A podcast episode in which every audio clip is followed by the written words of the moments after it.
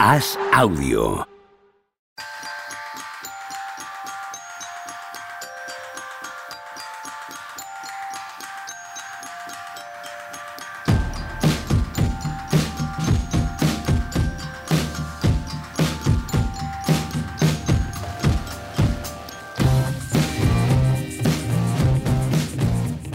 Hola, ¿qué tal? Hoy estamos a martes 13 de febrero del año 2024. ¿Qué tal? Omar Rubio. ¿Qué tal, Pepe? ¡Buah! Qué maravilla. ¿eh? es que ahora mismo estoy, creo que, uno de los mejores momentos de mi existencia.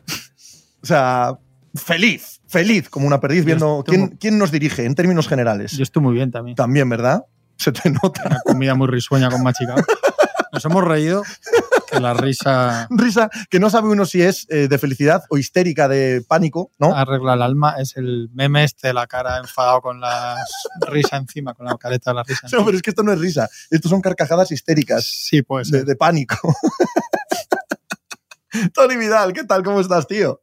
Muy bien, yo eh, acabo de hacer, acabo los deberes ahora mismo. Nos que la gente sepa que nos hemos retrasado 10 minutos y, y me ha dado tiempo justo a hacer los deberes junto, justo antes de venir. ¿Qué deberes? Cuéntanos. Acabo de ver el, el último touchdown en el último segundo de la prórroga. O sea, vengo con los Mm, deberes. Haznos tu, Eso, por cierto, tu mini crónica. yo, yo no voy a hablar, no voy a hablar de la Super Bowl, porque no me interesa la NFL. Es un deporte que no me gusta. Y, pero quiero matizar que no era el último segundo de la prórroga, ¿vale? Tres, Eh, tres segundos. Sí, pero que no pasaba nada porque se acabara el tiempo. Ya, ya, sí. Ellos se- seguían teniendo el balón, empezaba otra prórroga, o sea, no había tensión eh, por el tiempo, que eso se ha vendido mal en muchos sitios. Ah, pues algo me he perdido yo ahí. Claro, eh, si se acaba la prórroga Sí, y ellos no, no ejecutan esa jugada o no les sale bien, sí. empieza otra prórroga, pero no empieza otra prórroga en la que se sortea el eh, campo y en la que se cambia el balón. No, siguen ellos con el balón en la misma posición, no cambiaba el juego. Pero aunque vayan por detrás. Daba igual por detrás o por delante, no, no iban empatados en no, aquel es que momento. iban perdiendo. Iban iban perdiendo. perdiendo. Perdían de tres, no nos acababan. Sí. Ah, vale, vale, vale. es que hay un, Vale, vale. hay un field goal de los Vale, Chiefs, vale, vale. Sí, sí. No, no, no. 49ers en su ataque. Vale, no, Claro, no. Estaba flipando. No, no, no, no, vale, vale, Sí, vale. Sí, estaba yo ahora, estaba yo ahora equivocándome, perdonad. Sí, Sí, sí. sí. Nada. Sí, sí, sí. Pero es curioso cómo hay cosas en las que, aunque no tengas ni idea, porque yo de, de fútbol americano no sé, pero hay cosas que se, que se notan, ¿no? Ahí cuando con- con- en el tercer cuarto que conecta Mahomes con Kelsey tres veces seguidos, Sí. los, los otros se cagan los pantalones. O sea, es que se ve. No, viene de antes. Pues ya está, ya te, Viene lo, de, viene de antes. pues ya te lo sabes. Ya sabes lo mismo en NFL que todo el mundo. Ya está. es un poquito antes. Eh, sí, eso, pero eso es la, eh, eso es la consecuencia, no la causa.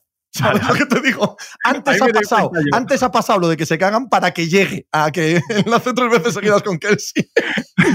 Llamado bajón, ¿eh? Y lo que quería decir, lo que quería decir, que ahora acabo de caer, lo de los tres segundos. Ellos ejecutan la jugada con tres segundos porque luego tienen el field goal. Y Sí, luego, eso ¿sabes? Sí, no, no, eso sí, eso tienen el field goal con, con tres segundos, sí, sí. Que es como fuerzan la prórroga. Sí, claro, sí, sí. Es que han cambiado el reglamento, Tony. Lo cambiaron hace dos años, pero no se había visto todavía en, en- en playoffs. Porque en un partido de, de los Chiefs, precisamente, con- contra el equipo de Pepe, eh, un equipo anotó y no, el otro no tuvo ocasión de tener el, posesión. Entonces, se, se ha hecho otra norma para que, como mínimo, los dos equipos tengan una posesión. De hecho, ha habido mucho. La, la gran polémica que hay ahora con los 49ers es que ellos deciden atacar primero para tener el tercer ataque, digamos, para que si acaba habiendo un field goal de los dos, un touchdown de los dos, el tercero, que ya ese, ese sí que puede ser definitivo, ser suyo.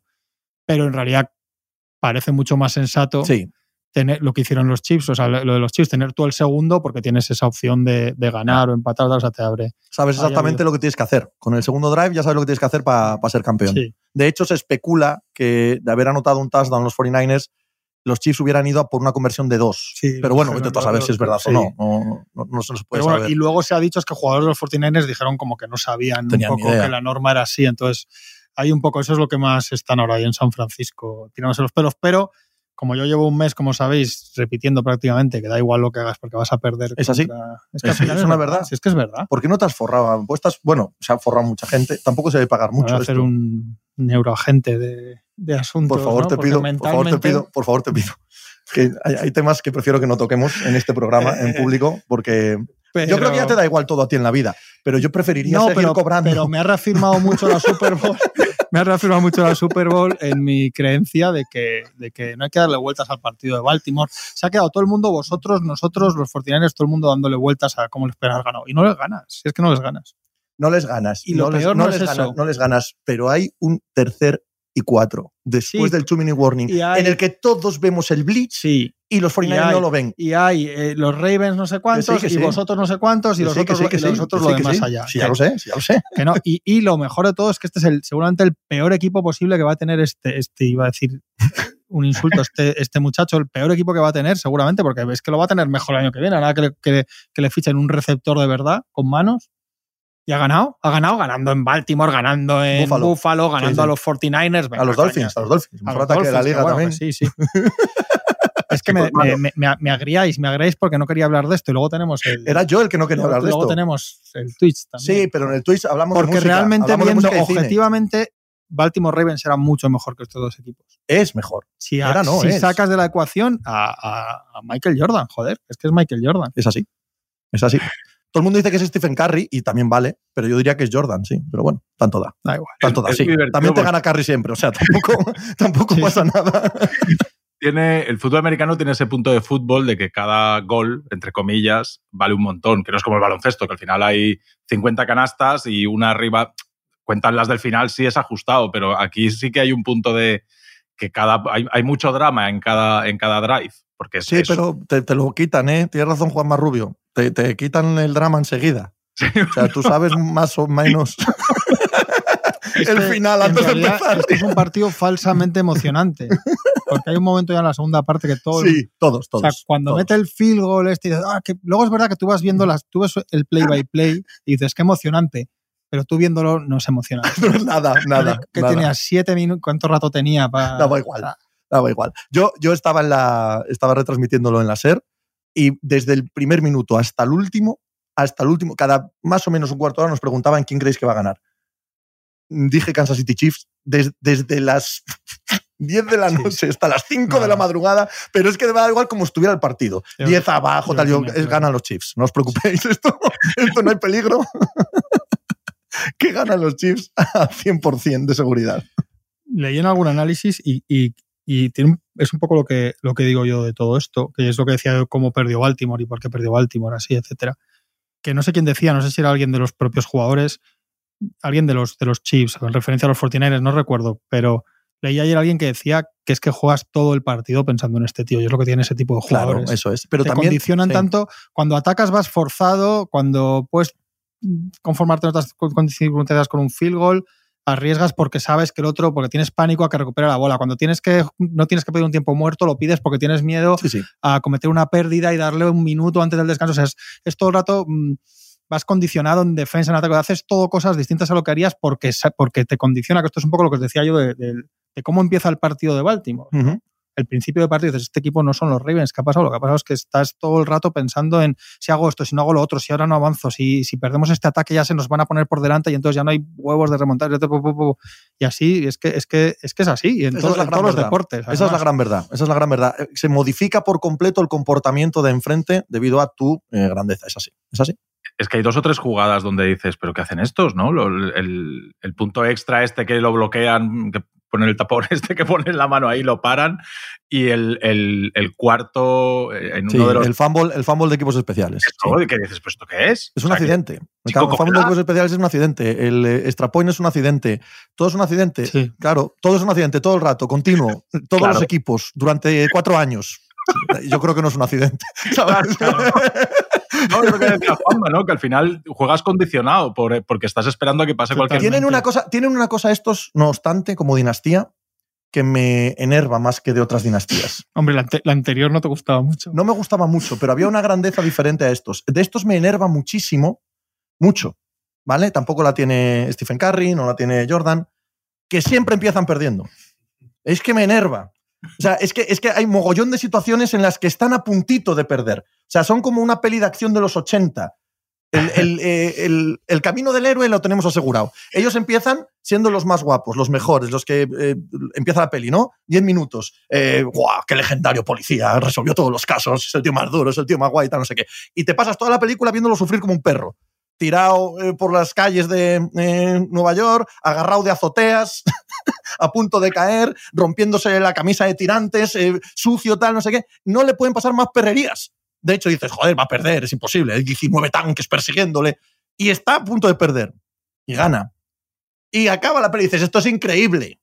¿Sabes? Otras dinastías son como pelis más clásicas, en las que son gente decente. Estos tíos están todo el rato perdiendo y nunca pierden. Ahí hay un punto de sadismo con los que vemos esto. Y lo que nos queda. y en nuestra conferencia. macho. La Super Bowl es muy de película.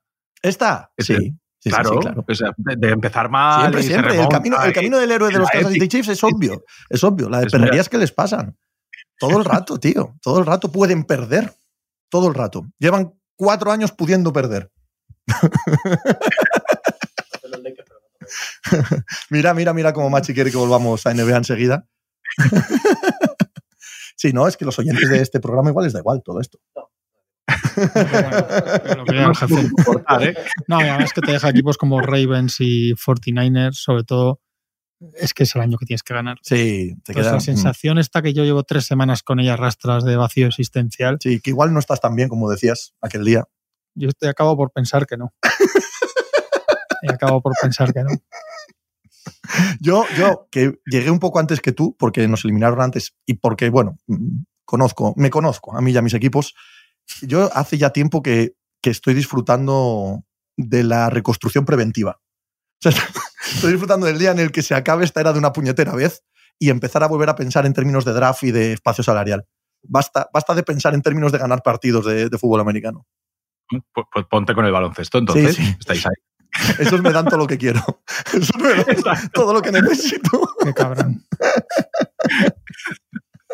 Los pistones de Detroit. No hay ninguna noticia de Detroit para que tengas tu minuto. Yo qué sé, Leí algo el otro día. sí, pero- No tengo ni idea. No los veo, no los sigo. Bueno, eh, si miramos, Bueno, en- en los Power Rankings de NBA, ya están en los penúltimos. antepenúltimos. Uh, ¿A quién ha adelantado además de los Wizards? Yo creo que era San Antonio. No puede ser. Sí, antes sí, del bueno, partido San Antonio. Esta noche. Esto salió ayer. Yo San Antonio no creo. creo que era, creo que Charlotte estaba por delante. O sea, yo creo que los Wizards Charlotte, sí. uno- dos de que los Wizards sí, pero los otros. Para reafirmar lo que hablamos el otro día del, del Cristo Padre que son, que son los Pistons, rápido. O sea, tú tienes en plantilla el último partido de Alec Barks y de Killian Hayes en el equipo, tú metes a Sasser, a Marcus Sasser este, que es el tercer base ahora de los, de los eh, Pistons, juega 38 Vas a minutos. volver con ese tema. Eh, ya la tenemos, ¿eh? con los Pistons nosotros. ¿Sabes Es- lo único relevante de los Pistons este año? Lo único. Otra vez. Lo único, único relevante de los Pistons este año. Pero hay ¿Vale? algo. Sí, una sola cosa. Y no la toques. Marmota ¿vale? veterano. Me, me hablas de estas chorradas de los minutos del tercer base o no sé qué hostias. No, No, no, que no sigas por ahí, que todavía tenemos un jaleo. Eh, lo único relevante es que el porcentaje de victorias, porcentaje de victorias, de victorias de los Pistons este año. ¡Ojo! Marmota de veterano, pero ganó el Sporting al Oviedo. Es mucho mejor sin Case Cunningham que con Case Cunningham. Ojo a eso. Ojo a ese tema, mucho. ¿eh? Ojito a ese tema. Ese sí es un Es que el- mínimamente el relevante que de un vea- equipo el que apestoso. vea las últimas semanas de los Pistons te diría que el bueno es Ivy. Claro. Ahora. Bueno, que el bueno no es ninguno. Eso, eso para Sí, empezar. que Al que sí, no que tiraría por un barranco es Ivy. Eh, quilicua, eh, quilicua. La sensación es que Monty Williams quiere que, que le echen. No, no, no, que e irse con toda la pasta, con, la pasta de los seis años de por delante, e irse a su casa y olvidarse de esto. Porque hay, demasiadas cosas sin sentido. Y a mí me lo dice la gente, y hay momentos en el que digo, hostia, pues es que, pues eso, que el último partido con, con Hayes y con Alec Barks, Sasser juega 38 minutos, quitas a los guards, te quedas solamente con dos y Marcus Sasser, y de repente el siguiente partido que dices, ahora es momento de que este chico juegue, juega 14 minutos. O sea, es, es un sinsentido partido tras partido que cuando rascas un poco dices, pero no, este tío quiere de verdad que lo echen a la calle con todo el dinero y que se pide. Pues el Sporting ganó al Oviedo, pero no jugó bien. ¿Qué me quedo? ¿Con los puntos o con las sensaciones? No existe la felicidad completa. No existe. No existe. Es una entelequia. Y encima, ¿Por- por encima qué? les robamos dos penaltis. Sí. Casi tan, tan anchos y tan panchos. ¿Por qué creéis que pasamos tanto rato hablando de Detroit Pistons? Por mí. Sí, ¿no? Sí, no quiero hacerme el importante, ¿vale? Pero, pero tengo la sensación de que, que si yo no estuviera aquí no hablaríais Que de los juegan contra Pistons. los Lakers esta noche. Y yo no quiero hablar de los Un Pistons. clásico. Lo cual vuelve a reafirmar que habláis por mí para joderme. Quiero decir, yo no quiero hablar de los Pistons. Si yo no estuviera aquí, no hablaríais de los Pistons. No quiero que jueguen contra los Lakers esta noche. Hay muchas cosas que no Pues quiero. jugar. Hacemos porra. Sí, Over-under. creo que Hacemos el over-under. over-under de, over-under de, de minutos que voy a ver de ese partido. Cero- 0,5. Over-under. Podemos hablar de Wembayama si queréis. Un datito que he leído hoy, si queréis, ahora vamos con Wembayama o con lo que queráis, pero he leído un dato hoy que me ha hecho mucha gracia. advierto ya que como el resto del programa no significa absolutamente nada, ¿vale? Eh, ha habido 778 momentos en la historia de la NBA en la que un equipo ha jugado en back-to-back, ah, tú ya lo has visto también, eh, en back-to-back contra, eh, fuera de casa, contra equipos que tienen más de 15 victorias por encima del 50%. Solo una vez de esas 778, el equipo ganó los dos partidos por más de 20 puntos. Y son nuestros queridos Minnesota Timberwolves, que lo acaban de hacer con los Milwaukee Bucks y con los Ángeles Clippers.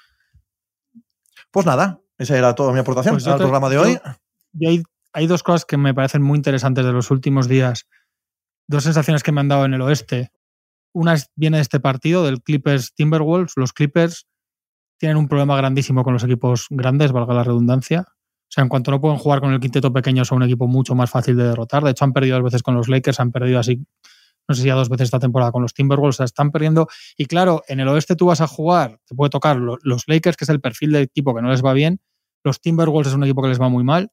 Y los Nuggets al final no son igual tan grandes, pero al final te condiciona absolutamente que esté Jokic. Entonces, en el momento que ellos no pueden jugar con Norman Powell, con Dennis Mann, con esos quintetos tan pequeños, es un equipo mucho más vulgar. Y en el momento que, que el rival defiende el pick and roll de Harden con los jugadores que tiene Minnesota y equipos así para defenderlo, son mucho más fáciles de ganar. Con lo cual, a mí esta noche que he visto el partido, esta mañana, me ha dado la sensación de que es un equipo cazable por el sistema Harden de todos los sitios. Sí. Que es ganable si anulas al final a Harden con todo lo demás que tienen, pero al final si les quitas eso, y más conociendo cómo puede llegar Harden a playoffs otras veces. Eso por un lado y por otra, y si queréis hablamos luego un día hay que hablar de Denver Nuggets porque les estamos haciendo un paréntesis porque es el campeón y se lo merecen y, y mientras tengan probado que es el campeón hay que esperar a playoffs, etcétera.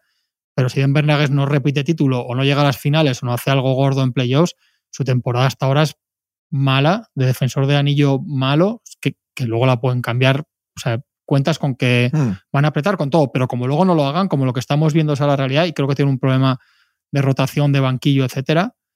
Y, y son dos equipos que para mí eran y siguen siendo en gran parte los grandes favoritos del oeste, pero que les veo a uno una cosa que como es el campeón no te atreves a decirlo muy alto, pero que yo creo que es que igual no están finos, finos. Y otra, la de los Clippers, que, que se está descubriendo una forma de ganar a un equipo que hace tres semanas parecía el, el, el mejor o casi el mejor del oeste. Eh, respecto a lo que decías de Harden, es así. Eh, Arrufat ha tuiteado esta mañana, eh, pone 16-2 cuando Harden hace 10 asistencias, 3-8 cuando hace 6 o menos. Es decir, eh, de verdad, Sí, sí, es muy obvio la, la correlación. sí. es el sistema total. Es el sistema total y, y- y es lo que hablamos, ¿no? Que se complementan muy bien y, cada, y todos aportan lo que los demás no quieren hacer. Eh, Kawhi no quiere eh, iniciarle ataque y no quiere generar. Eh, Harden no quiere tener que acabarlo todo. Eh, Westbrook quiere libertad para la segunda unidad y hacer lo que le dé la gana y eso los otros no tienen ningún problema en dárselo. Al final todo se complementa muy bien, pero cuando quitas una de las piezas, de repente hay un agujero ahí por el que se hace por el que se hace agua.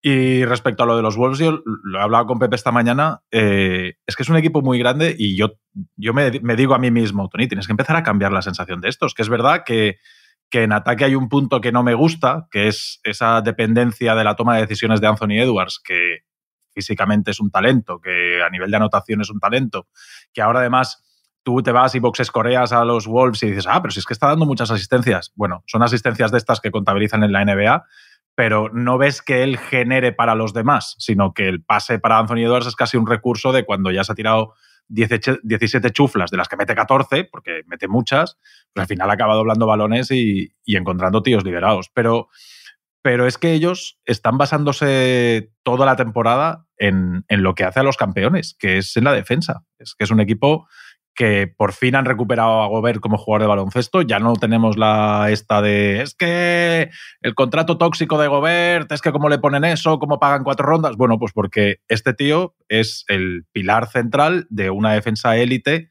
que, que nos tenemos que plantear muy seriamente si pueden ser campeones de la NBA. Y cuando le pones dos exteriores grandes y fuertes y rápidos, como son McDaniels y como es el mismo Anthony Edwards, Jolín, montas ahí una defensa eh, con tres jugadores, pues no voy a decir de quinteto defensivo, pero cerca.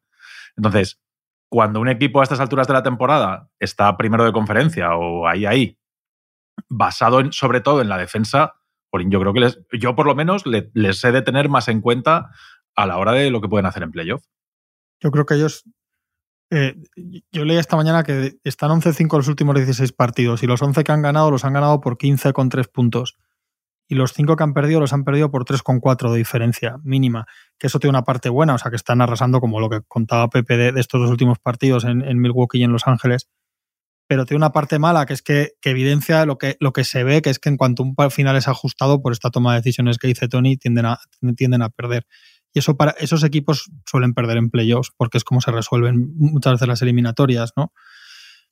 Yo no sé si va a tener ese punto de madurez. Lo que está claro es que el equipo que llega al parón del All-Star siendo líder de conferencia hay que tenerlo en cuenta. Luego te lo crees más o menos. Esto es lo que nos pasaba, si os acordáis, con, con los Jazz de Donovan Mitchell y Gobert y compañía. Decías, yo creo que no van a ser, pero coño, no, tampoco es de los que sabes que no pueden ser. Yo veo, veo difícil, pero sí que es cierto que, por ejemplo, es que cuentan mucho como, como mezclas en playoffs. Entonces, si tú ves que no, te garantiza que vayan a eliminar a los Clippers de partidos, pero ellos pueden generar problemas en un equipo como los Clippers. Si está, imagínate que, realmente los Nuggets no están 100%, o sea, es que vas, vas tachando rivales. Al final es que, es que es así. Por eso creo que es peligroso lo de los Clippers, porque creo que es peligroso en, en este oeste precisamente, en el oeste actual, no, poder, no poder jugar bien, o sea, ser mucho peor cuando tienes que meter pivos, tienes que meter a Fuba, a esa compañía y cuando te defienden el pick and roll, porque te vas a encontrar con equipos así. Si te fueras a encontrar con equipos de otro perfil, dices, pues no pasa nada, o uno, pero claro, que puedes tener uno detrás de otro. Entonces, yo sí que creo que están ahí. Los, yo creo que les va a faltar IQ y madurez competitiva a Edwards, a Towns, McDaniels. Es buenísimo defendiendo, pero en estas derrotas ajustadas ha habido varios días que ha hecho cafradas al final de faltas que no tiene que hacer. O sea, lo que os decía el otro día, que el, que el, adulto en la sala es Conley, que tiene más años que Matusalén. Entonces, toda esa mezcla para jugar luego cada dos días en playoffs, yo no creo que les dé, pero evidentemente, joder, eh, eh, se ha hablado mucho estos días de la, de la famosa regla esta de Phil Jackson del 40-20, porque han llegado los Celtics, la de que decía, Phil Jackson siempre decía que, que el equipo de élite de verdad es el que llegaba a 40 victorias antes de llegar a 20 derrotas él siempre, que eso es una cosa que Phil Jackson contaba muchísimo para, medir a los equipos en regular season. Y los Celtics han llegado ya, porque están 41-12. Es el primero que pasó de 40, que costó sobradísimos. Pero estaba mirando antes de los que pueden llegar unos Minnesota, que está 37-16 ahora. Minnesota, Oklahoma, los Clippers y los Nuggets pueden llegar. En el oeste, los Cavaliers y los Bucks pueden llegar. Quiero decir que esos son, esos son los equipos de verdad que están haciendo una grandísima temporada regular. Yo de los Timberwolves lo que digo es que el suelo es muy alto. Eso es. El suelo defensivo siempre es muy alto. Eh, luego, evidentemente, todo se resuelve por el talento y se resuelve por los jugadores diferenciales cuando llegas al final igualado. Para eso tienes que llegar al final igualado. Eh, Minnesota va a llegar, va a llegar seguro. Eh, por cómo defiende, por el físico que tienen todos, por cómo se establece la rotación, es un equipo que te va a obligar a ganarles. Y por supuesto que hay equipos que pueden ganarles, claro que sí. Hay gente con más talento que ellos. Pero ellos van a estar ahí. No es un equipo que se vaya a deshacer. Yo puedo atisbar cómo a Denver le puede suceder cosas malas, sobre todo desde el plano físico, que les falte un jugador u otro. Eh, puedo atisbar eso, la defensa sobre Harden y el pick and roll en los Clippers. Puedo atisbar también que la defensa interior de los Oklahoma City Thunder falle en algún que otro momento de una serie y les lleve a ponerse dos partidos abajo y a partir de ahí sea complicado. Todos sabemos los defectos que tiene Dallas Mavericks. Sin embargo, los defectos que tiene Minnesota, y los habéis explicado los dos, es que decidan mal en los instantes finales. Eso, eso es así, eso, eso puede hacerles perder, pero te van a obligar a ganarles, ¿vale? Y a la vez, Anthony Edwards, con toda esa cabeza que tiene, también tiene el talento para incluso equivocándose anotar mucho. ¿eh? Em, yo ya hace ya unas semanas que para mí Minnesota es un equipo muy a tener en cuenta. Yo creo que lo dije aquí en el programa y, si no fue en Pepe Diario, hará como un mes o por ahí. Vi un partido entre, entre ellos y los Thunder, no, no sé cuál, ¿vale? Que, que me quedó la sensación de que si tuviera que apostar un céntimo por alguno, lo apostaba más por los Timberwolves que por los Thunder, aunque los Thunder sea un equipo que me gusta más. No sé si me entiendes o me entendéis lo que quiero decir. Podemos hablar de un se habla poco eh, de, de la temporada de Towns, que es Gobert y Towns están haciendo una temporada de redención absoluta. Eh, sí, sí, Towns también era el jugador que había que sacar de ahí, el contrato tóxico, preparados el año que viene, 50 millones, bla, bla, bla, bla, bla, bla, bla, bla, bla, pero el la flexibilidad ofensiva que les da Towns a este equipo, que te tira de tres oye, él se vino arriba y dijo que es el mejor pivo tirador de la historia. El mejor hombre alto tirador de la historia. Bueno, exacto, hombre alto. Primero hay que saber lo que es alto y luego decirle que no, las dos cosas. Pero, pero desde luego de más de siete pies, eh, pocos jugadores te hacen tal sangría desde la línea de tres como te, como te hace él. Y además, con el recurso de poder fintarte el tiro, tirar el balón al suelo, dar dos pasos hacia adelante y, ser agresivo debajo del aro, ir sacándote faltas. Es un gran lanzador de tiros libres, además. Eh, y defensivamente, como todo lo demás funciona, son capaces de protegerle. De hecho, pillan una racha mala hace cosa de un mes o algo así, mes, mes y medio, que es cuando él precisamente de repente como que colapsa mentalmente a nivel defensivo y empieza a hacer muchos fallos muy graves. Y no sé si era una cosa física o lo que sea, pero ellos ahí tienen un pequeño bajón. Y en cuanto él recupera, ya es discreto, ya no es escandaloso los errores que hace, el equipo se vuelve a venir arriba, porque es por el único sitio donde le meten mano. Y también ha pasado por debajo del radar la pequeña incorporación que han hecho en, el cierre de mercado, que siempre hablábamos, pues hablamos que ellos es un problema de toma de decisiones. Y tienen dos jugadores que son el padre y la madre de ese equipo, que son Eran Conley y Kyle Anderson. Uno con la primera unidad, otro con la segunda unidad, donde eran principalmente los generadores para que todo el mundo se sienta a gusto. Bueno, pues han incorporado ahí a un tercer jugador, que es Montemorris, que es pues cuando te vas a ver el ratio de asistencias pérdidas es un jugador que pasa bien y que pierde pocos balones, que pone serenidad, que da calma, que es un buen base reserva precisamente donde ellos más necesitaban. Sí, sí, sí, totalmente. Es que ellos además eh, también miraron Tyus Jones, ellos está claro que querían un, un, base suplente porque, porque les hacía mucha falta, por lo que dice Tony. Yo lo que creo es que realmente yo creo que les va a faltar, es lo que os decía. Yo creo que. Sí, sí, sí. Déjame que te interrumpa un segundo. Sí, pero lo hemos dicho de todos los equipos del oeste. Sí, sí, Claro, entonces uno, uno, va a salir de ahí. Sí, sí. Eh, y, a todos nos parece que tienen, o sea, que hay fallos de sobra en cada uno de ellos, ¿no? Además, hoy se ha visto que si ellos vas, si ganas de 25 no te hace falta decidir bien al final. O sea, quiero decir que, que, solo tienen, ¿no? Sí, sí. Pero yo creo que Towns y Edwards tienen esa tendencia al hero ball, a, mm. a, esto lo gano yo ahora, y esto lo ha dicho Conley mucho, que, que es, que tiene más, más, experiencia y más cabeza que ellos cuando han perdido estos partidos que perdían, que ha perdido con los Spurs, algún otro, todos, todos con el mismo patrón, les decía no, que no se puede dejar de hacer lo que has estado haciendo durante todo el partido en los últimos tres minutos y estos, como son muy buenos, además, ellos pues siempre van a tener el instinto de que tienen que meter el tiro, que tienen que meter...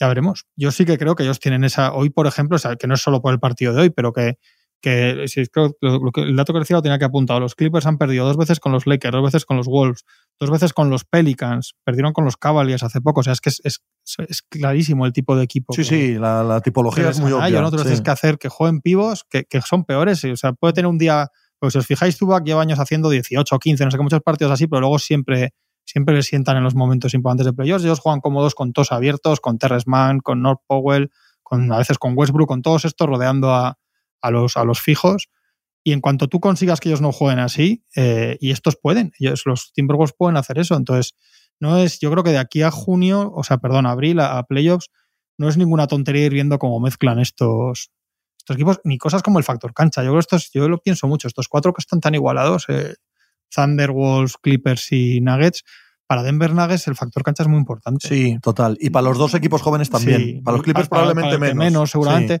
Pero para Denver, con lo que es para ellos su pista, la altitud, el campeón, eso, etcétera, ostras, yo, hmm. ellos, ellos harán sus cálculos de cómo quieren llegar. Yo creo que ellos, ellos tienen claro que van muy cortos y que tienen que guardar hasta la última. Hoy han dejado de jugar Murray y, y Caldwell Pop y parece que no era gran cosa, pero simplemente ellos están calculando porque ellos saben que van a tener que que dejarse hasta la última gota de, gasolina en playoffs porque van a jugar seis y medio. Pero, pero yo creo que no deberían dejar de mirar, dejar de mirar el, factor cancha. ¿eh? Los equipos campeones suelen dejarlo, ¿eh? Sí. Los equipos campeones suelen este sentirse tan superiores. No, no, yo estoy de acuerdo. La altitud de Denver es crucial y ellos están mucho más acostumbrados y el cansancio acumulado eh, a los equipos que tienen que jugar en esas condiciones les afecta pero en términos generales los equipos campeones les está exactamente igual. No quiero mezclar, pero hemos empezado con los Chiefs que han jugado fuera todos los playoffs, todos enteros, ¿sabes? Y no, no, no quiero volver ¿eh? a la NFL, pero hay una sensación también con los equipos, eh, con los Golden State Warriors, con, ¿sabes? Que acaba dándoles igual el factor cancha. Sí, sí. Denver, Denver se la juega, para mí, es, es la salud de Jamal Murray que sabemos que es un jugador con una salud delicada, con que le cuesta coger el estado de forma óptimo para estar en estos momentos que entra en trance y te mete 45, 45 puntos una noche sí y otro también. Entonces, ellos, yo lo que entiendo es que ya el, el, riesgo lo toman el año pasado. Es cierto que el año pasado hay un punto de suerte de todos, creo que son los siete jugadores más importantes de la rotación, juegan los 20 partidos de playoff. O sea, cuentan con todo el equipo todos los días. Y yo creo que este año se la tienen que jugar más todavía que el año pasado, porque, porque van más cortos de rotación. Perdió a Bruce Brown, perdieron a Jeff Green, son jugadores de menor nivel los que le reemplazan. Pero ellos, el, me parece que el, punto de la pirámide sobre el que se apoya todo es, es Jamal Murray, porque los demás sabes que están. Eh, Aaron Gordon y Jokic es muy raro que se pierdan partidos. Michael Porter Jr. ahí está. No tampoco es un jugador que necesite de mucho físico. Kentavius es cierto que ahora va cargado de, piernas y, lo han reservado, pero Jamal es, es el, el, que es difícil de tener en buen momento de forma, porque a lo largo de toda la temporada no es un jugador de temporada regular, es un jugador de playoffs, es un jugador que, que Denver lo va preparando toda la temporada para que él llegue bien en el momento importante. Sí, pero es un, es un mes y medio, ¿eh? Sí, sí, sí, no, son dos semanas, no. Tampoco ah. digo un mes y medio porque doy por hecho que de la primera ronda salen. Y tampoco igual que darlo por hecho. Igual son dos meses, ¿sabes? Igual la primera ronda en el, en el oeste se te complica. Si tú acabas cuarto, porque puede ser perfectamente, y aparece quinto un, un Dallas Mavericks. Phoenix Suns. Un Phoenix Suns, eh, estás obligado ya en la primera ronda. Entonces ya son dos meses de cada dos noches sobre esfuerzo y 40 minutos consecutivos. Y por supuesto que, que por eso lo que decía Juanma de eh, el factor cancha es muy relevante, pero también ¿eh? librarte de la primera ronda. En la primera ronda sean cinco partiditos y un equipo que no te da miedo, también es importante. O sea que, a ver, porque es que el play-in del oeste va a ser Lakers Warriors y dos de Pelicans, Mavericks, Kings o hasta Suns si se les tuerce, es que no hay otra. No hay otra. No, bueno, yo lo decía está Casi hecho, entonces. Está casi hecho, o sea, en los dos lados. Tenemos los 20 equipos. A mí me salía solo una duda y, muy, muy lejana, que son los Jazz. En, tanto en este como en este me parece que están los 20 equipos de playoff. ¿eh? Una primera ronda contra los Warriors así un poco espabilados con Curry o contra los Lakers, que mira, el año pasado les ganan 4-0, pero, pero los cuatro partidos son apretados. Y sí, sí, decir que no, que no es que el año pasado uno de esos que ganan al final lo pierdes y ya la eliminatoria la, segura, le iban a pasar los Nuggets igual, pero ya te queda otra, ya a las piernas, siendo la primera, no la penúltima. Yo he mirado esta mañana el dato, eh, son el duodécimo ataque, porque a mí me da la sensación, sobre todo, porque bueno, la defensa sabemos que es un equipo que no se va, que no se mata en temporada regular. El año pasado en, final, en, en playoffs les vimos que cuando había que defender, defienden. Pero yo creo que la gran diferencia con el año pasado es que no tienen esa fluidez de, cuando te, avasallaban y no les hacía falta mucho más ¿no? entramos de los partidos. Y a mí me parece muy arriesgado el formato que, eligen ellos para. Entiendo que, tienes que elegir una cosa u otra con las aperturas que hay ahora de, salarios y topes de impuestos, etcétera. Pero ahora dos jugadores más o menos importantes de la rotación son Reggie Jackson y de, y de Andre Jordan, que el año pasado no podían, no jugaban en playoffs eso no, va, eso no va a cambiar milagrosamente. Aunque veas a los Reggie Jackson hacer cosas más o menos, que cuando llegue playoffs no va a poder. No juegan. Lo poquito que daba Christian Brown, que era muy puntual, entonces cuando es tan poquito en playoffs te vale y te queda buena sensación. Pero ya que no lo necesites de verdad, no como un, no como un plus, sino como una necesidad de él, de Peyton Watson, de todos los jovencitos que, que te cuadre, oye, que puede ser, sobre todo porque hay que contar que saque el nivel que saque el nivel super Jokic y todo, y todo cuadre a partir de él, ¿no? Y, a mí, que estaba escuchando a Tony, para mí la temporada de Malmurray es muy decepcionante, contando con que tiene muchos problemas físicos, pero es que siempre los tiene. Yo pensaba que este año iba a tener más continuidad ya con el pozo de ser campeón y pensaba que iba a ser All-Star. Yo creo que es un jugador que no ha sido All-Star nunca, con el talento.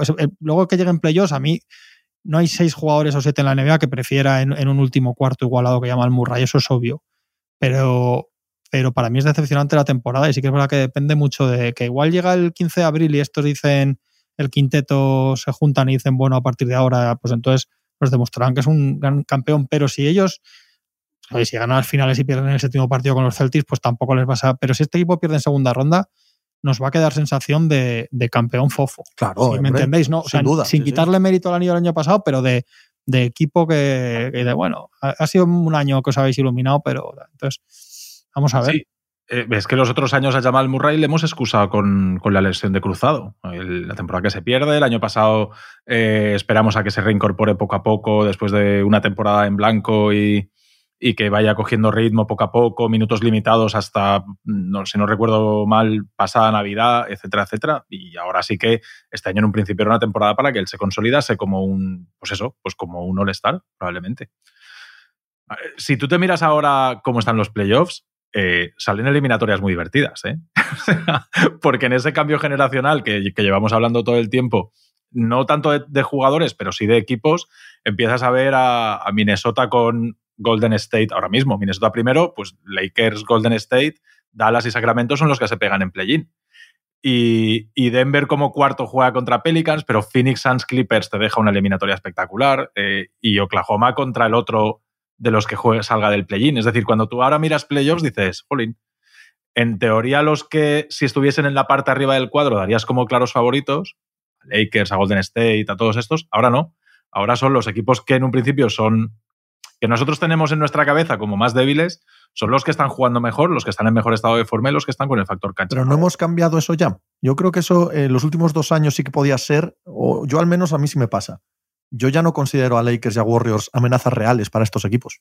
A una ronda. yo, no los considero candidatos al anillo, porque no creo que sean capaces de estar dos meses al máximo nivel. Ahora, ronda a ronda, que es lo que hicieron los Lakers el año pasado, es decir, bueno, ya veremos si llega el anillo o no, pero nosotros en primera ronda a, que, que, nos ganen. Nosotros vamos a hacer una primera ronda y la pasan. Y la segunda ronda, oye, que nos ganen.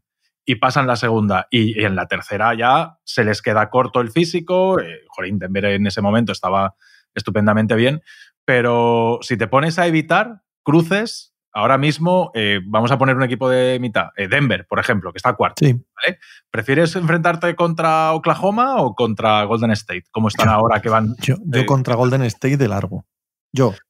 Yo, yo, yo, ya, a mí ya me ha hecho clic el, cambio generacional con ¿eh? estos. A mí todavía me da miedo. Y creo que lo del año pasado fue bastante mm, difícil de replicar. O sea, que tuviésemos un equipo de play-in en las finales y otro equipo de play-in en, en, final de conferencia, creo que estadísticamente dentro de 10 años va a ser más aberración que norma. Es la sensación que me queda. Sí, ¿eh? pero, pero no es un gusto jugar en primera ronda contra los Warriors con Curry, como están ahora mismo los Warriors, por ejemplo, si siguen en la inercia que llevan ahora desde que ha vuelto Draymond Green y tal. Y no es un gusto jugar con los Lakers, y va bien, porque los Lakers llevan dos semanas jugando muy bien, pero muy bien, ¿eh? sorprendentemente bien de repente, como tienen este equipo cosas tan difíciles de entender. Entonces no es un gusto. No, no, claro, pero contra la primera te venga, Ya, pero que a la primera te vengan estos los Lakers han perdido, de los últimos partidos han perdido el de Denver en, los últimos dos minutos y con medio equipo lesionado, pero que o sea, el otro día los Pelicans le, los arrasan, a los Pelicans los arrasan en, Las Vegas. Es que sí que, prefiero, sí que prefiero a los Pelicans o a los Kings. Claro, ¿eh? me, ha puesto, me ha puesto el ejemplo de Oklahoma. que a Pelicans de aquí sí que prefiero.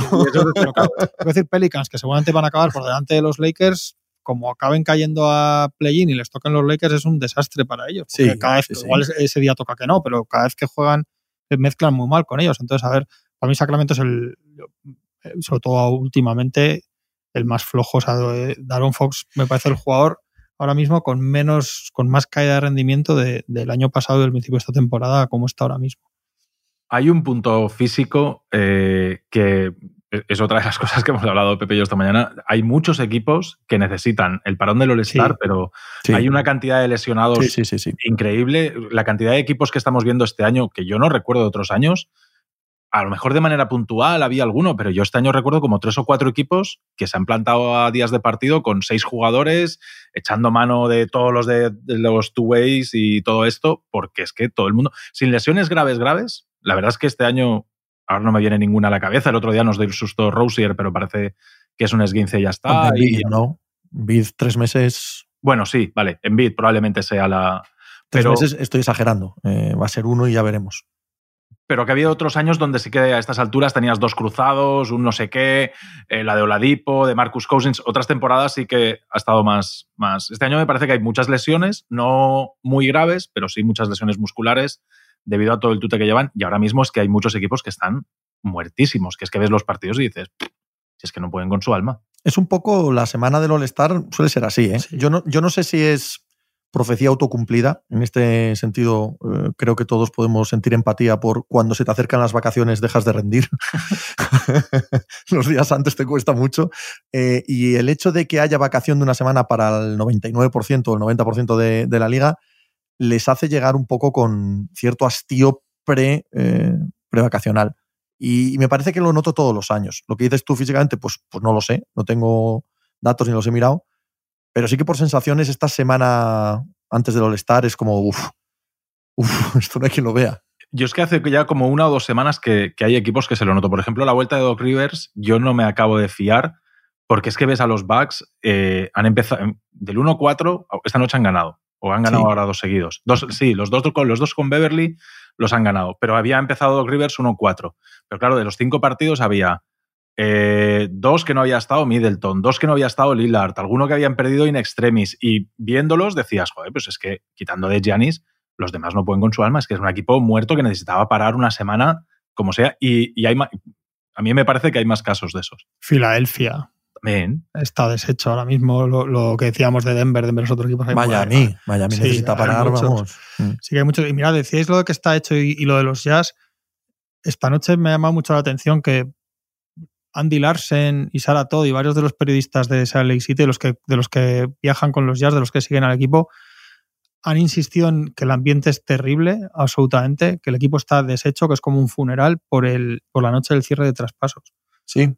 Porque las salidas, aparte que les han afectado a nivel personal, Marcanen ha hablado de que estaban, que les había dado mucha pena, a tener muy buena relación con los que con Fontecchio, con los que se han ido, pero sobre todo como que el mensaje al equipo, como que ha encajado mal el mensaje de, de de equipo que no quiere competir, digamos, ¿no? Que es verdad que por una parte, pues, bueno, se ha ido Montecchio y Olinic, pero bueno, o sea, que no es que se te vaya, ¿no? dos All-Stars, pero que son jugadores de rotación que están siendo importantes y que sobre todo que es como que hay un mensaje, una sensación de apatía y de, y de bajón, que es que a veces no, cuando se hablan estas cosas que muchas veces jugamos como al risk con los equipos, eh, no contamos este tipo de factores humanos, ¿no? De que ellos digan, joder, pues un equipo en la inercia que estaban. Y yo pensaba, digo, joder, Marcanen tiene 26 años, ¿eh?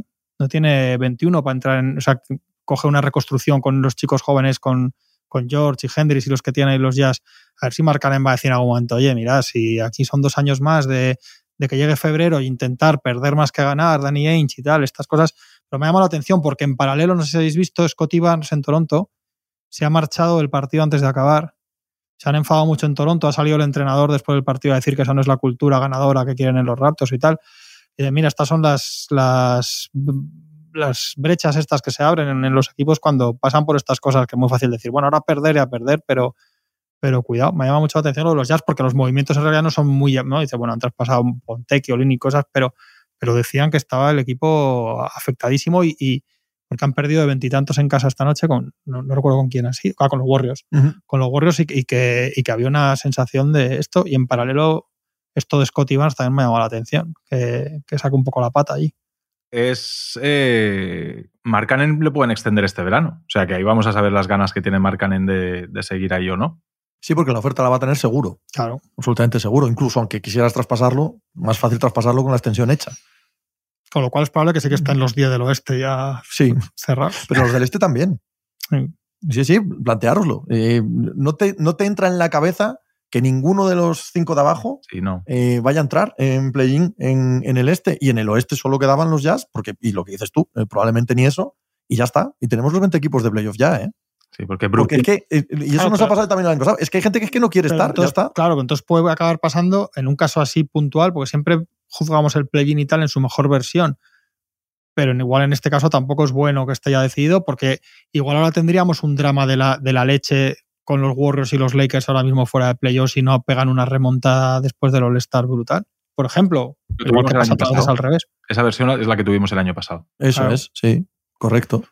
Este año es que se ha roto y mira que los Hawks están haciendo todo lo posible para, para, no meterse casi. O sea, sí que se quieren meter, pero, pero con toda la que tienen allí liada, primero de John T. Y, y, jolín, a mí me parece relevante. Estamos hablando de Markanen, vamos a ver qué pasa en verano. Scotty Bars cabreado y aquí a Mark Stein que dijo ayer que, que igual en verano trae Young es de los jugadores que cambian de equipo. Sí, que igual optaba Atlanta más por Trae que por Dejounte Murray. Pues, pues, que pues, yo creo que si hacen eso es para traspasar a los dos. Creo que se hacen esos para traspasar a Trae en verano, Total. darle el equipo a Dejon Temurra y decirle, toma, haz 37-10 todas las noches. Y en febrero estás que en fuera. febrero vamos a venderte como si fuera, ¿sabes?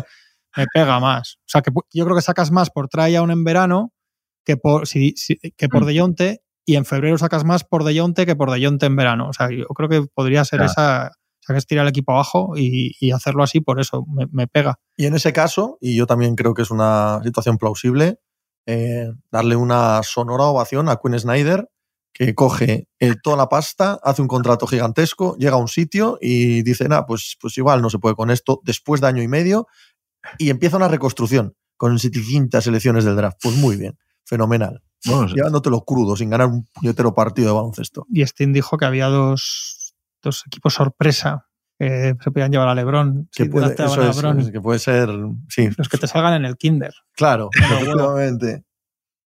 No, algo- no- no se te ocurre ninguno, pero ¿verdad? ninguno. pero, pero tres días antes dijo Zach Lowe que quería retirarse en los Lakers, LeBron. A ver, Stein lo que dice también es que perdonaría mucho dinero de los 51 millones de que tiene Player Option y yo eso quiero verlo. sí, Eso es imposible. Quiero verlo. O sea, que, que igual se baje a 40 o lo que sea, vale, pero Sí, que, se, y cobra los 11 por otro lado. que haga en plan, que vaya con la mid-level ahí a algún lado para jugar con el hijo, es, teniendo 50 millones, eso quiero verlo. Que acordaos que LeBron no se ponía el premium de Spotify, el cabrón. O sea, que mira, que mira el dólar. Mira el dólar, el tío. fichando, firmando una extensión de tres años, creo que directamente con otro equipo, o sea, es decir, llega verano, acaba contrato, es agente libre, sin ninguna restricción y se va a cualquier otro equipo. Creo que lo máximo que podía firmar era 90 por 3. Y renovando en Lakers, creo que eran 160 por 3. Yo con, Mucho. yo con todos los respetos a, a LeBron, que soy el que más tengo, es lo que decía el otro día. Yo no sé si soy Nueva York sin, la- sin el lío que te metes ahora es en LeBron de 40 Yo- años, ¿eh? yo no. tal y como va el Yo no. proyecto. Yo no. O sea, es que igual las cosas están bien como están para todas las partes, de verdad. Sí, ¿eh? claro. pero el, el- el boom que te da como Sí, sí. O sea, pero claro, todo Pero lo, que por- todo lo que no es en la pista es que LeBron en la gran manzana, que yo. No, y, y. Tony, y en, y en la pista el tío ahora mismo, joder, es admirable, ¿no? Como sigue jugando, pero, pero eso está muy bien por 15 o 20 millones. Sí, no, no, claro. Por 40 es que es el jugador franquicia, tienes el jugador franquicia. Yo, donde- yo discrepo un pelín, ¿eh? Eh, A ver, todo lo que te da LeBron es inmenso, faltaba más. Pero es un poco. Tú eres Nueva York, ¿eh? Tú eres los Knicks. Los Knicks van a llenar siempre el Madison Square Garden. Siempre, al precio que lo tengan. Y siempre van a ser referencia, incluso en qué llevan de miseria, 30 años. y, y siguen siéndolo. Ahora mismo que tienen un equipo para, vete tú a saber, si no eh, pelear con los Celtics una final de conferencia en el este que deje la sensación de que pueden ganar o no pueden ganar, eso se te vende solo, ¿eh? Evidentemente, todo lo que sume LeBron es más, ya lo sé. Pero cambiar una cosa por la otra no es como hace tres años o cuatro años, tanto en lo deportivo como en lo económico, que el boom que te pega sí que es, vamos, o sea, no, no existe persona en el planeta que diga que no a eso. Aquí el coste de oportunidad no es tan obvio ya, por la edad que tiene y porque tú el impacto que tienes en los Knicks es un poco menor ya al que tenías. No quiero compararlo con Jordan en los Wizards porque es ridículo, pero entendedme, o sea, no te cambia tantísimo la aguja de un equipo como los Knicks que ya va a ser, a poco que tenga unos playoffs decentes, extraordinariamente poderoso en todos los ámbitos económicos, sociales y deportivos. Es verdad que ellos tienen su pick que no va a ser alto y tienen el pick de los Mavericks y no es top 10 que no va a ser este año como el pasado, que no va a ser alto. Entonces, si son dos picks en los 20 y algo, ahí sí te puede encajar Brony. Pero coño, es que también realmente un equipo donde quieren ir los Knicks estás ahora para meterte en el lío este de Brony, Yo es que no lo creo. draftearlo, porque tendrá que ¿cómo le jugar. dices? Porque si te lo llevas y no lo pones, también va a decir LeBron, ¿para qué coño he venido aquí? Para que me aplauda, para que me sujete la toalla a mi hijo. O sea, tendrás que ponerlo, tendrás que esperar a que a los minutos de la basura para que poner al padre. O sea, yo no sé un poco de. No sé cómo quieren plantear todo esto, si es verdad, que igual luego llega verano, el hijo se va a otro lado, o sea que no sabemos. Pues, Yo creo que hay tropecientos, pero- tropecientas, Pero, es un poco raro todo. hay tropecientas franquicias que sí te aceptarían eso. El 80% de la liga, ¿vale? Pero hay otras que ahora mismo no. O sea, que ahora mismo están en, en- en el rollo de pelear el anillo. Y creo que los Knicks están a esto, de, de poder ser un equipo de pelear el anillo. Y, y no creo que se metiesen en, en ese jaleo. Yo creo que todos los Knicks quieren, menos Leon Rose es el que puede poner ahí un poco de sentido común, que es lo que está haciendo en los ¿Y últimos años. Tibodó quiere? Tibodó no creo que quiera el circo. Hostia, tío. Ostras, ¿Cómo le dices que no a LeBron cuando te dice quiero ir Es que no es decir que no a Lebron, por supuestísimo que todo Dios quiere a Lebron. Faltaba más. O sea, entendedme, pero contextualizarlo todo. ¿Tú crees que los Boston Celtics quieren a Lebron? Yo lo que digo es, si LeBron No, la- llega la no, Rich. Paul- no, ya, ya, pero a ver, yo entiendo que no sea Boston el que inicie las conversaciones y entiendo que Nueva York de momento tampoco se vaya a llamar a LeBron. Ahora llega Rich Paul, se va allí a hablar con Leon Rose y dice, oye, ¿qué hacemos? Y tú como, hombre, te puedes poner exigente, pero como te acepten, como llegues a un punto que digas, ostras, eh, lo tengo ahí delante, pues, con un poquito de esfuerzo podría mostrarnos a Lebron, no va a venir por 20, pero no le tengo que firmar 55. eh, por cua- 35, 40 millones me traigo a Lebron y a su hijo con todo lo que eso significa para la franquicia, bla, bla, bla, bla, bla, bla. ¿Cómo le dices que no a eso a Lebron? Es difícil, yo lo entiendo. Y, y la tentación es muy grande. Pero hay franquicias que están en una situación en la que no, no tendrían esa obligación. Podrían planteárselo. Son pocas, ¿eh? La inmensa mayoría de las franquicias de la NBA, vamos, te lo aceptan aquí y ahora, en este preciso instante. Pero hay otras, tío, que es que, es que no es descabellado pensar que están en ventana de oportunidad de conseguir un anillo en los próximos dos años y que eso es más que el circo Lebron a estas alturas de la película, ¿eh? Y también hay que ver cómo, cómo acaba LeBron la temporada. También. Es importante, porque si él, él llega agotado o ya de repente pega un casque en marzo o, luego con un problema como el año pasado con el pie en playoffs, o sea, es distinto. Si acaba mal, justificas menos para un equipo competitivo, porque claro, también vas a tener a LeBron para que llegue el año siguiente camino de 41 años y tenerlo sentado en los playoffs. Esto es muy complicado porque los Lakers pueden, como ya lo tienen y son los Lakers y todo lo que pasa, igual pueden absorber otro año a ver qué pasa, pero para un equipo que, que en teoría en, en ritmo de ser aspirante a campeón, yo lo veo muy complicado todo este lío. ¿Y Cleveland? Cleveland. Miami, Cleveland. Con Donovan Sí. Mitchell, con, es que con quiénes todo lo van que a se ha ser, hablado de ¿no? Donovan Mitchell, un sin and trade de LeBron, mandar a LeBron para allá. toda- ¿Cómo? ¿Sin and trade? Con Donovan ¿Y, y Mitchell. Donovan Mitchell a los Lakers? Claro. ¿Cómo? Ha captado tu interés. esto me interesa. Mucho. No, mira, mira. Ha parecido- machicado como un, como un teleñeco, como un Muppet, ¿verdad? Así en la, en pantalla. Se ha despertado de la siesta. Nos Bueno, gusta esto, ¿no? Una de las- Es, es un, es un romántico. No. Él quiere que se retire LeBron James en los Lakers. Él quiere que Yo la- también soy un romántico y quiero leído- que se retire LeBron James en los la- Lakers. está leído la gansada de Kyrie Irving que ha salido otra vez de los Lakers y ya estamos otra vez. Toda la vida igual. Bueno, pues los Lakers dijeron que una de las cosas que se planteaban para verano era tener más fuerza a la hora de hacer un traspaso, bla, bla, bla, bla, bla, bla. Y uno de los no salieron dos nombres que yo recuerde, Trae Young, uno, y Donovan Mitchell, el otro. Y Kyrie. Y Kyrie.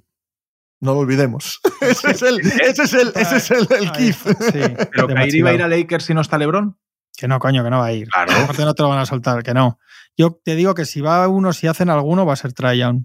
Ya te lo digo en, en febrero. Eh, A mí, a mí me ha venido el flash ahora, ¿eh? no es una cosa que traía pensada, pero, pero que LeBron Pues diga, es- a mí dadme la mal. pasta, firmadme la extensión de tres años, me voy a Cleveland con mi hijo, que es no, mi lo que pasa casa. es que él, él dicen, que luego te a saber, ¿eh? pero dicen que él lleva con mucho orgullo no haber sido traspasado nunca. Y esto, bueno, un sin and trade eh, no es un traspaso exactamente, pero yo creo que él, por eso, en cuanto salió Rich Paul tan rápido cuando hubo rumores a decir que no le iban a traspasar en febrero, yo creo que él sí se va a saber libre. ¿eh?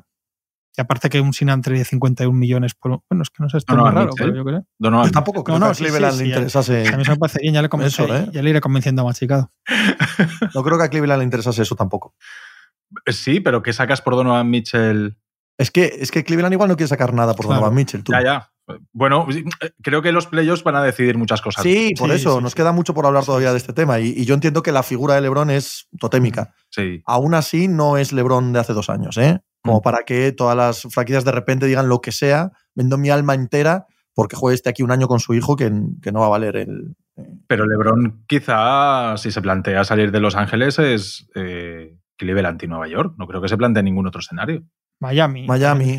Sí. Pero no dijisteis que no acabó muy bien con Patrick Lake. Sí, pero bueno, Sí, ya, tú, te, tú piensas que a Pat Riley y a LeBron James les importa mucho haber acabado mal y ahora volver, eso lo ¿sabes? decimos nosotros que no tenemos. no- no- ojalá lo supiéramos. No, no, Riley, Pero- Riley sí lo dijo Sí. abiertamente, pero aún así que más le da. O sea, Riley, pues ya está. es, que hay otra, fenomenal. es que hay otra buena, porque es que yo leo muchas cosas. Yo ayer vi a dos personas que acabaron muy mal en su día y las vi abrazadas. tan, tan ¿Dónde tranquilos. estuviste? ¿Eh? ¿Dónde estuviste? En la gala de premios de gigantes. Dos personas muy importantes en la historia del baloncesto español, probablemente las dos más importantes. Que hay otra Tony también que dice que irían a por LeBron y Davis. Esto ¿Quién? también existe, esto por ahí. ¿eh? Nueva York. LeBron de agente libre y Davis vía traspaso. A Nueva York. Sí, sí, también existe esto. No, no, digo que porque por Sí, existir. sí, sí. El- Lebron, que problema supongo que, tendría- que perdonaría mucha pasta y, y el traspaso este gordo de todas las rondas y tal que se supone que tiene Nueva York podría ser Anthony Davis y llevarse a los dos.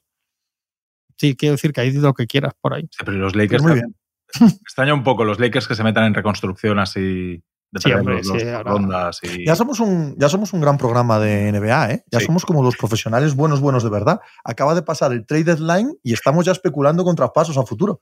Bueno, Pues muy bien. No hacemos tier lists. Pero podríamos. todavía. Creo que es el siguiente paso. Vamos a hacer una tier list el próximo día, machicado. ¿Eh, Machi? ¿Qué te parece? Pero de tema libre. Eh, no, no, Hombre. esta semana hablamos del All-Star. eh. Grandes ausencias del All-Star. ¿Os apetece ese programa? Ese ya lo he hecho yo. Snaps del All-Star. Contad con ello a final de semana, porque aquí lo grabaremos, ¿vale? Algo similar. ¿Quiénes irían según la analítica avanzada? Que no han ido. Te gusta, ¿eh? Y chifla. Eso, y luego lo ponemos con traspasos del 2026. ¿Qué creemos que puede ser traspasado en 2026? Tú Falta- caerías a los Lakers, ¿no? no va a perder. No va a perder. Mientras haya vida. Mientras haya vida. Nos faltaría un redraft de 2014. Oh, joder, joder. Estamos tocando techo ahora mismo. Se lo hice yo. ¿Un redraft de 2014? Creo que el único redraft que he hecho en web en mi vida fue. Es el de Kairi. No lo sé, no lo sé. Kawhi y Thompson. No, no. Y un poner notas, y un No, poner notas a los drafts de 2010. cinco años No, después. No, es antes, es antes, nada, nada. es antes. ¿eh? Poner notas al draft de hace cinco años. ¿Eh? Esa también es buena. O ver las notas que se puso al draft de hace cinco años el día después Ah, eso ya es mucho curro. y evaluarlo. Eso ya es mucho curro. No, que el otro no. Es mejor abrir. No, eso lo abres en Wikipedia y lo vamos comentando sobre la marcha. Claro. El otro también. Lo abres la Ya, ESPN pero hay que- que tiene, pero que tiene pero allí. que eh, no, en la ESPN te coge todas las notas que han puesto los expertos Además lo y luego no, te ríes de ellos. Yo creo que más que ve más era ve a secas, ¿no? Eso es, eso es, eso es. Esto como siempre, contenido para verano que no hacemos programa. No, no, pero oye, estamos aquí en medio de una temporada hablando de traspasos del verano. Y ya está, así de felices. No hemos El, hecho, el- el orgullo de Stephen A. Smith somos ahora mismo. hemos hablado de los Wolves y de los Nuggets. hombre. Que sí, que sí, que sí. No te vendas ahora. Anda, venga. A final de semana más. Hasta luego. Hasta luego.